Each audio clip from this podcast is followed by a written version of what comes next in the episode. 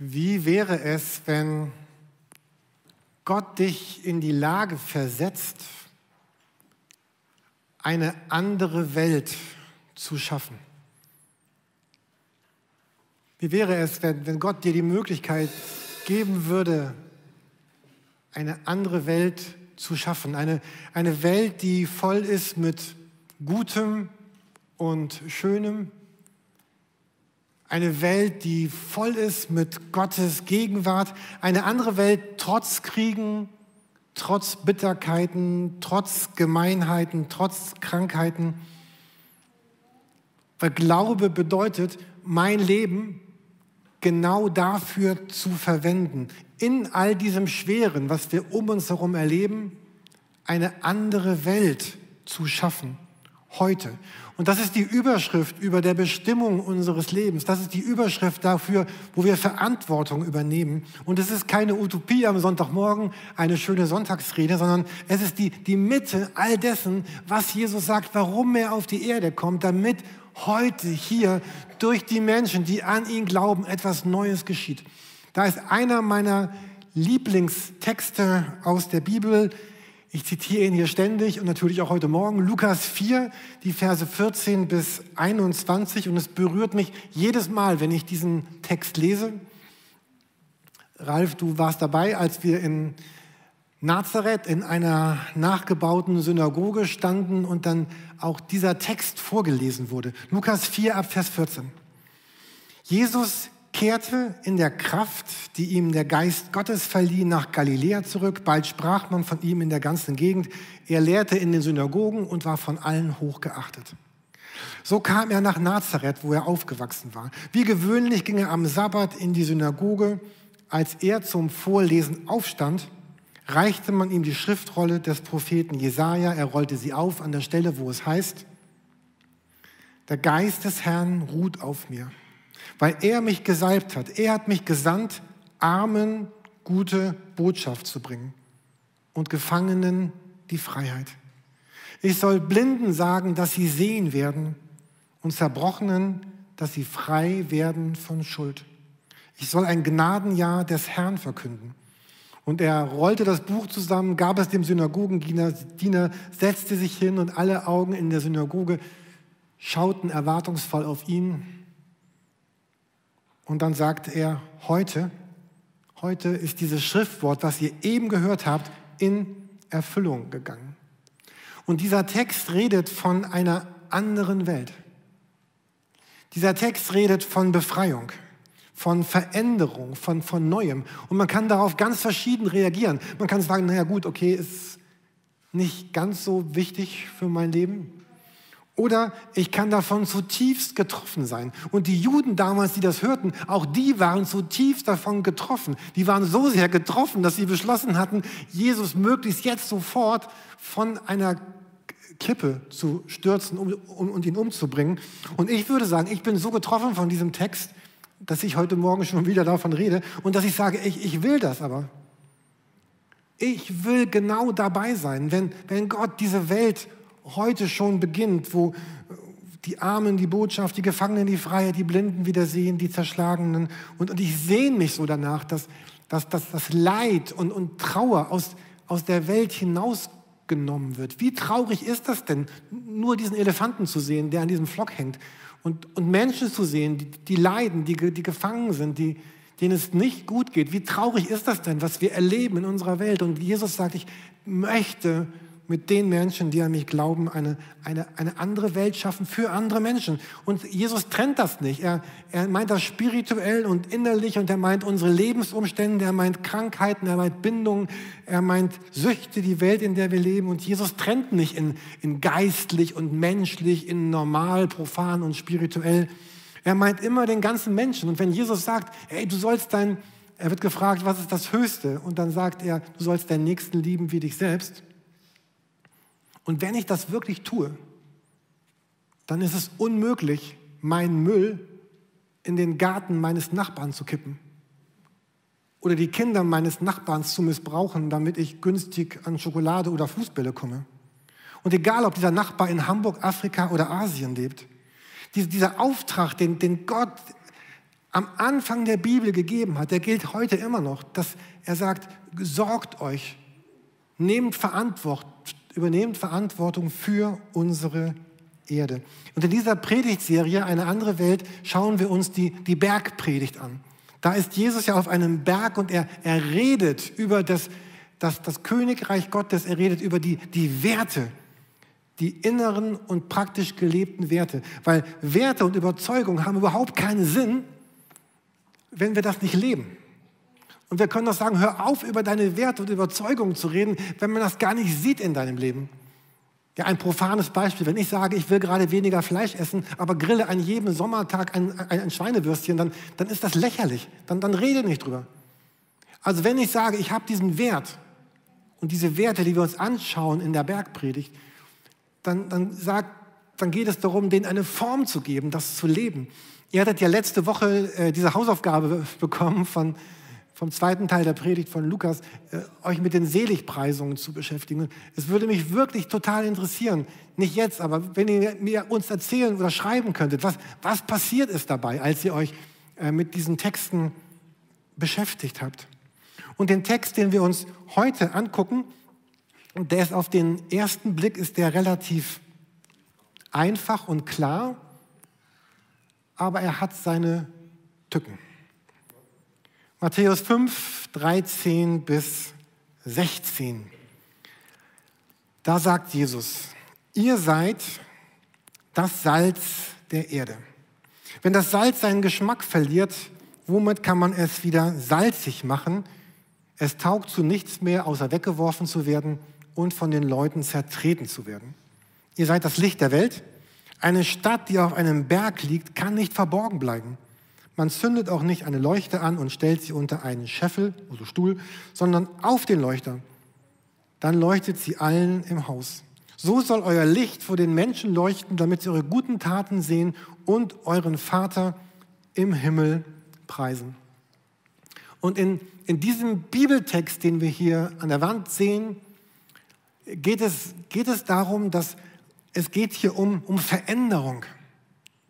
Und Jesus benutzt zwei Symbole, zwei Bilder für diese Veränderung, nämlich, nämlich Salz und Licht. Und wir kennen ja den Unterschied, den, den Salz ausmacht. Stellt euch einmal Chips ohne Salz vor. Scherz. Nee, jetzt im Ernst. Ähm, Salz in, in der Geschichte war, war lebens, lebensnotwendig zum Konservieren, zum, zum Pökeln von Fleisch. ähm, aber auch die Babylonier und die, und die Ägypter und die Römer, die Römer hatten ein, ein Monopol, der Staat hatte ein Monopol auf Salz, weil Salz war so eine große Bedeutung. Im Mittelalter wurde Salz teilweise als, als Zahlungsmittel benutzt. Und man sagt, Salz war so kostbar wie Gold. Der Spruch, man konnte sich mit Salz eine goldene Nase verdienen. Jedenfalls, Salz war kostbar wie Gold. Wir, wir brauchen Salz heute zum Würzen, aber auch unser ganzer Körper jeder Arzt kann euch das besser erklären. Äh, unsere ganzen, wir brauchen diese Mineralstoffe die, des Salzes für den Wasserhaushalt, für Blut, Blutdruck, für Nervenimpulse. Also kein Leben, kein Leben, wie Gott es sich gedacht hat, ist ohne Salz möglich. Und damals, als Jesus über Salz sprach, war das ja noch viel präsenter, weil heute kaufen wir Salz im Supermarkt und so ein Ding für, keine Ahnung, 30 Cent. Aber damals war Salz, Salz war das Leben. Und genauso das Licht, heute auch egal, wir sind hier von so vielen Lichtern umgeben, aber stellt euch die damalige Zeit noch mehr vor, wo es nicht überall mit Knopfdruck eine Lampe gab. Und ihr kennt den großen Unterschied, den ein Licht in einem Ort ausmacht. Und ich glaube, die meisten von uns kennen Sätze wie diesen hier, den ich euch zeigen möchte. Oh. Nein, es war jetzt kein Fehler, es ist wirklich, war so, äh, die Folie ist extra, da ist einfach kein Licht drauf. Ne? Also, also wenn kein Licht ist, hier oben steht ganz schön dunkel, aber das kann man glaube ich nicht lesen, soll man auch gar nicht lesen. Ja, es ist dunkel ohne Licht. Aber vielleicht kennt ihr diesen Spruch. Äh, alle Dunkelheit der Welt kann das Licht einer einzigen Kerze nicht auslöschen. Alle Dunkelheit der Welt kann das Licht einer einzigen Kerze nicht auslöschen löschen. Und vielleicht kennt ihr auch diesen Gedanken, der mich eigentlich jede Woche begleitet. Welchen Wert sollte mein kleiner Beitrag den Jürgen Oppenheim leistet in dieser Woche, welchen Wert sollte dieser Beitrag für die ganze Welt haben? Dieses Empfinden, es ist, so, es ist so lächerlich, es ist so unbedeutend, es ist so wenig, was von mir in diese Welt hineinkommt. Und manchmal denke ich, ich suche mir irgendeine Berghütte in der, in der Schweiz oder sonst wo, ist, glaube ich, zu, äh, zu, teuer, irgendwo anders, wo es billiger ist. Äh, weil ich denke, was bringt denn das, was, was ich in diese Welt hineintragen kann? Erkennt von euch jemand diese Geschichte Gullivers Reisen? Ein paar kennen das. Ne? Äh, Gullivers Reisen, das ist doch dieser, dieser normale Typ, der dann durch die Gegend reist. Und er kommt auch nach Lilliput, äh, da wo die ganz kleinen Menschen leben. Das ist ein Screenshot aus dem, äh, aus dem Gulliver-Film. Und, und eines Morgens wacht er ja auf und kann sich nicht mehr bewegen, weil er von, von Hunderten, Tausenden von so ganz kleinen Seilen von den Lilliput-Leuten äh, auf den Boden festgebunden ist. Und, und ich dachte gestern, oh, das ist so ein Bild für unser Leben. Das, das, was ich, was von mir in dieses Leben reinkommt, das scheint so wenig zu sein. Aber wenn sich ganz viele von diesen wenigen zusammentun, geschieht wirklich was, geschieht wirklich was, was Großes. Alle Dunkelheit der Welt kann das Licht einer einzigen Kerze nicht auslöschen. Äh, jedes Licht, jedes Licht was von mir ausgeht, schafft dort, wo ich bin, in dem Moment eine Veränderung. Genauso auch jede Bitterkeit, jede Bosheit, jedes abschätzige Wort, dieser, jeder böse Blick. Aber jedes Licht, das, das ich bin, verändert etwas. Oder ihr kennt diesen Satz wahrscheinlich. Es ist besser, ein einziges kleines Licht anzuzünden, als die Dunkelheit zu verfluchen. Es ist besser, ein einziges kleines Licht anzuzünden, als die Dunkelheit zu verfluchen. Und ich möchte euch ganz ehrlich sagen, ich bin es leid. Ich bin diese, diese Gespräche leid, die sich die ganze Zeit darum drehen, was gerade alles nicht gut ist in dieser Welt oder sonst wo oder irgendwo oder in der Kirche, was gerade alles, ich bin es so leid, wo man die ganze Zeit darüber spricht, wie viel Dunkelheit gerade da ist.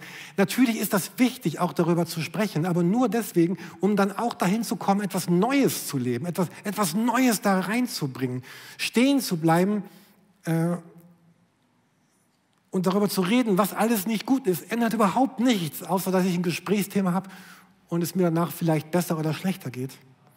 Und diese Begriffe, die Gott hier verwendet, äh, Salz und Licht, bedeuten in dem Sinne von diesen Sprüchen, sie bedeuten ohne Salz kein Leben, ohne Licht kein Leben. Gott als Gott ist nicht sichtbar. Gott ist unsichtbar, aber er ist verborgen, er ist weit weg. Gott wird nur sichtbar an seinen, an seinen Wirkungen. Und eine von Gottes größten Wirkungen, das sind Menschen, die sagen, ich bin Christ geworden. Ich glaube an Gott. Das ist eine seiner größten Wirkungen in diese Welt hinein, weil da wird Gott im Augenblick sichtbar. Vielleicht kennt ihr den Mond, ab und zu schon mal gesehen, kann man nachts erkennen, ist dieses runde Ding. Ähm, und der Mond ist eigentlich dunkel, grau und düster, voller Kratzer und Krater. Entschuldigung, Mond, aber so ist das. Äh, aber die Sonne ist stark genug, um diesen Mond anzuscheinen. Und was wir da sehen, ist nicht der, ja, es ist der Mond, aber wir sehen die Sonne auf den Mond. Und überall da, wo Licht der Sonne auf den Mond kommt, sehen wir den Mond. Und das ist so ein Bild. Ich bin dieser, ich bin dieser Mond. Äh, voller Kratzer, voller Krater, manchmal grau und dunkel, aber, aber Gott scheint rein und dann kann man was sehen, dann scheint was durch. Ähm, jeder noch so unvollkommene Christ strahlt Salz und Licht, strahlt Gott in diese Welt hinein. Jeder anders, jeder auf seine Weise. Deswegen braucht man auch so viele von denen, äh, weil wir alle so unscheinbar äh, begrenzt sind. Aber wenn Christen das verstehen, was wir heute Morgen reden, dass, dass Gott sie als, als, als, als Licht und Salz, als in die Welt gesetzt, um etwas Neues zu bringen, zu schaffen, Veränderung zu schaffen. Und wenn die, diese Christen sich entscheiden, ich will mich nicht von diesen tausend guten Möglichkeiten des Lebens aufsaugen lassen. Wenn diese Christen, die mit Gott leben, diese Entscheidung treffen, all die tausend Dinge der Welt sollen mich nicht aufsaugen und Verantwortung übernehmen, dann geschieht das, was Gott in dieser Welt geschehen lassen möchte. Und wenn wir uns fragen, wie ist Gott denn, am, am Anfang der Bibel sagt Gott, sehen wir, was Gott ist, wer Gott ist. Es heißt ja 1. Mose 1, Vers 3, Gott sprach, es werde Licht und es wurde Licht. Gott spricht in das Nichts hinein und etwas wird. Ich habe letzte Woche angefangen, wieder mal ein paar Vorträge von Physikern zu hören. Habe ich schon seit ganz vielen Jahren nicht mehr gemacht. Und mich hat das nochmal neu so berührt, weil die, die Physik, ich hatte damals mein, mein Abitur ja mit Mathe und Physik gemacht. Gut, aber, ähm, aber die Physik kann, kann auch nicht erklären, wo kommt diese erste Energie her, dieses erste Atom, diese, diese erste, erste Bewegung, die dann vielleicht ein Urknall ausgelöst haben möge. Genauso wie wir Christen gar nicht erklären können, wo, wo Gott herkommt. Und deswegen ist das so, so berührend, das zu lesen in der Bibel. Gott sprach, es werde Licht und Gott schafft Neues in unser Leben hinein. Und die Bergpredigt, die wir uns jetzt angucken gemeinsam, die redet genau davon für drei Kapitel lang, wo Gott beschreiben will, wie durch, durch Christen, die mit ihm leben, Neues in diese Welt hineinkommt. Er spricht von guten Taten und von guten Werken. Ich bin nochmal auf diesen einen Vers gestoßen, äh, wo Abraham zitiert wird. Wir hatten ja vor einiger Zeit eine Predigt über Abraham und hier heißt es, Abraham glaubte an Gott, also, also er glaubte an den Gott, der die Toten lebendig macht und aus dem Nichts alles ins Dasein ruft. Wo es eigentlich keinen Grund zur Hoffnung gab, hat Abraham voller Hoffnung an Gott, am Glauben festgehalten. Abraham glaubt in so einem, lebt in so einem Vertrauen auf den Gott, der alle Dinge möglich macht. Und er vertraute darauf, Gott wird es gut machen. Er konnte nicht alle Fragen des Lebens erklären. Er hatte ganz viele Wenn und Aber in seinem Herzen. Aber er ließ zu, dass Gott in seinem Denken etwas verändert etwas auslöst. Und es geht ja nicht um so einen blinden Glauben, aber es geht darum, vielleicht kennt ihr auch diese Skepsis. Wenn man so einen Satz liest, ist das denn wirklich so? Vielleicht kennt ihr diese Skepsis im Herzen auch. Kann ich mich darauf verlassen? Und im Glauben zu handeln bedeutet, ja, ich möchte Licht und Salz sein. Ich, ja, ich will. Nächsten Samstag bin ich wieder bei einer Trauung als Trausprecher, Redner, Pastor. Und ich werde Sie auch wieder fragen, willst du sie, willst ja, sagen Sie, ja, ich will. Und das ist das, vielleicht ist jeder Gottesdienst so eine kleine Hochzeit, der fragt immer, oder am Ende sagen muss, ist mir egal oder ja, ich will. Ja, ich will mit Gott Neues schaffen. So ein kleines Problem gibt es noch bei diesem Text, finde ich, und das ist hier der Vers 16. Das ist der mit dem grünen Ausrufezeichen da ist eine Formulierung, die überhaupt gar nicht zu dem passt, was Jesus in vier Minuten sagen wird.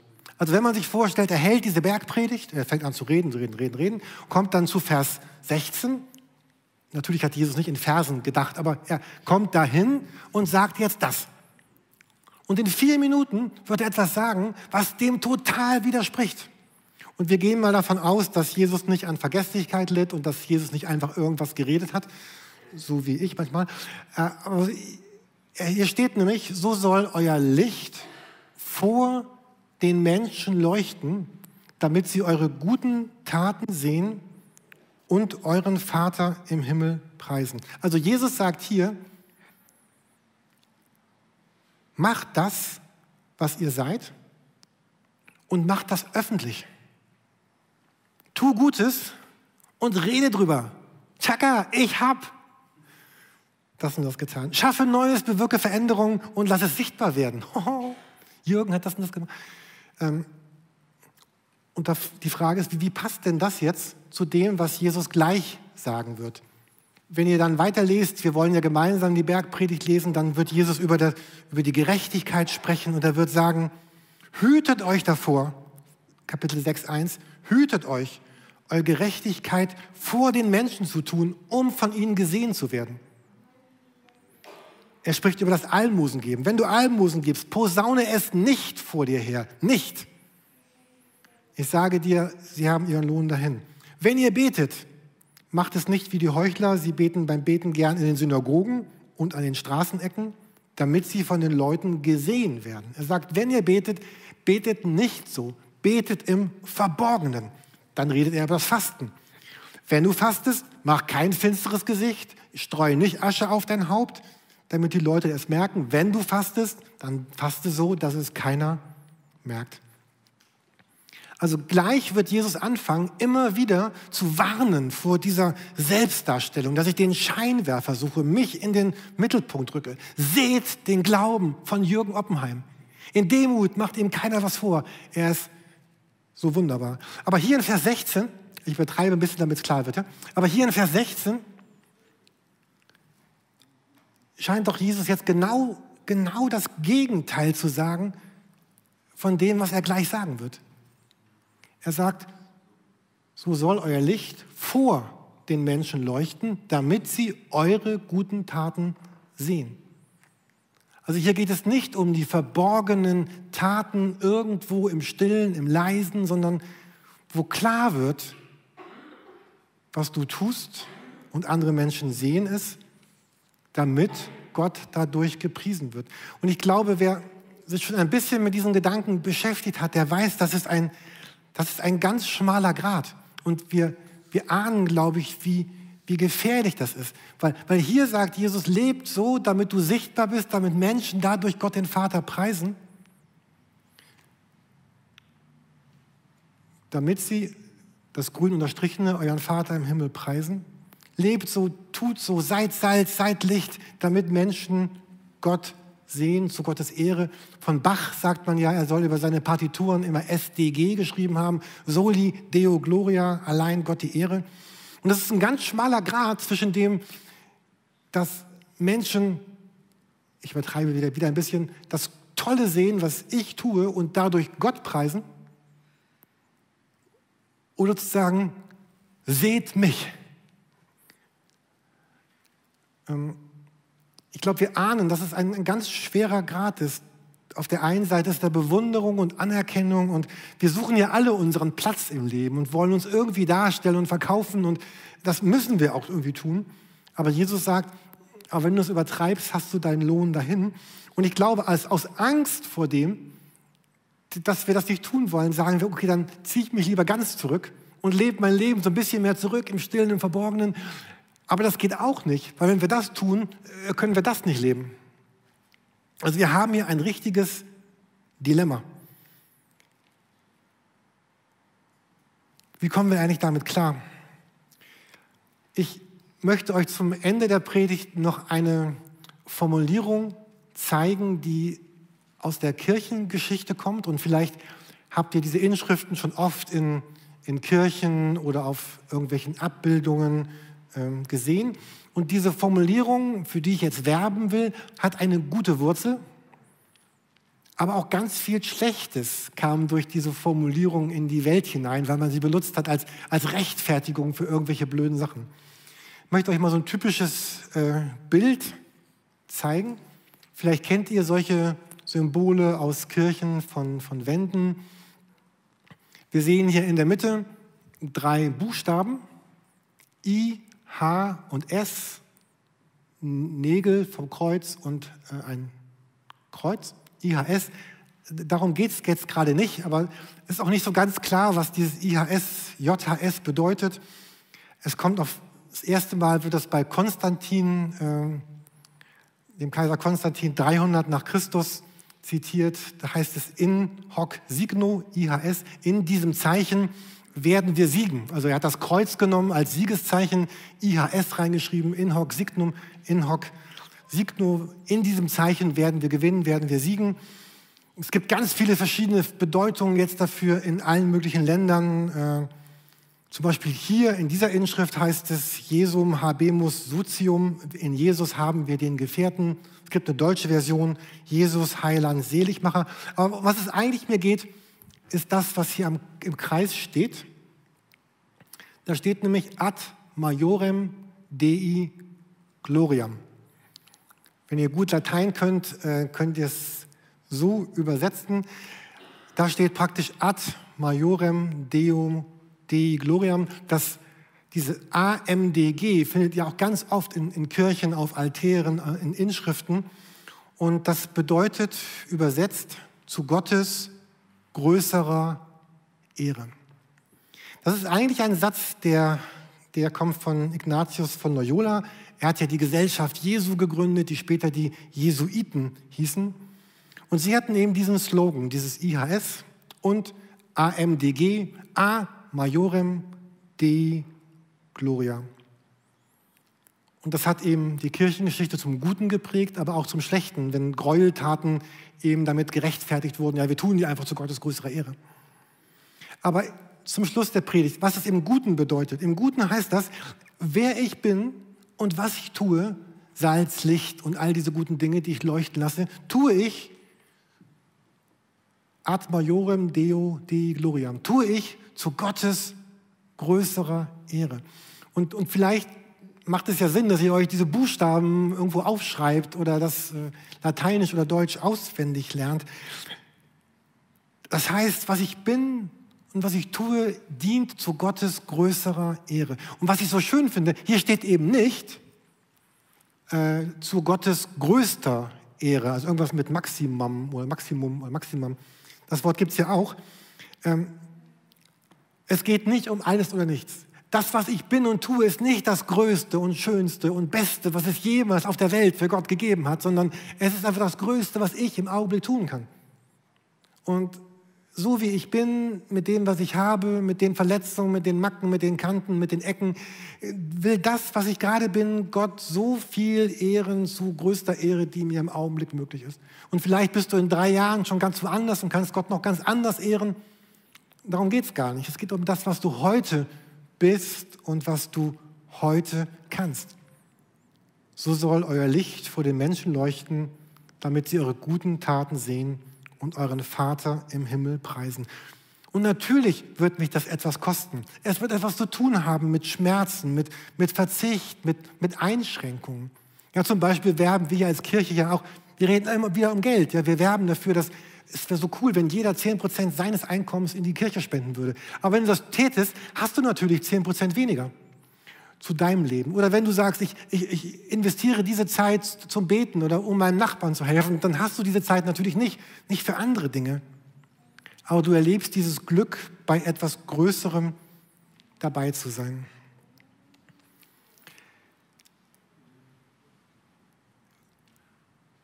Ich war segeln also das bin ich. Ich, ich, war, ich war segeln und ich durfte, diese, ich durfte hier diese Pinne halten. Das ist total toll. Es gab auch Zeiten, da war es ein bisschen äh, stürmischer. Da durfte ich die Pinne nicht halten. äh, genau. Aber wenn man, wenn man segelt, Tini, du bist da, du kannst es bestätigen und wahrscheinlich die anderen, die auch segeln können.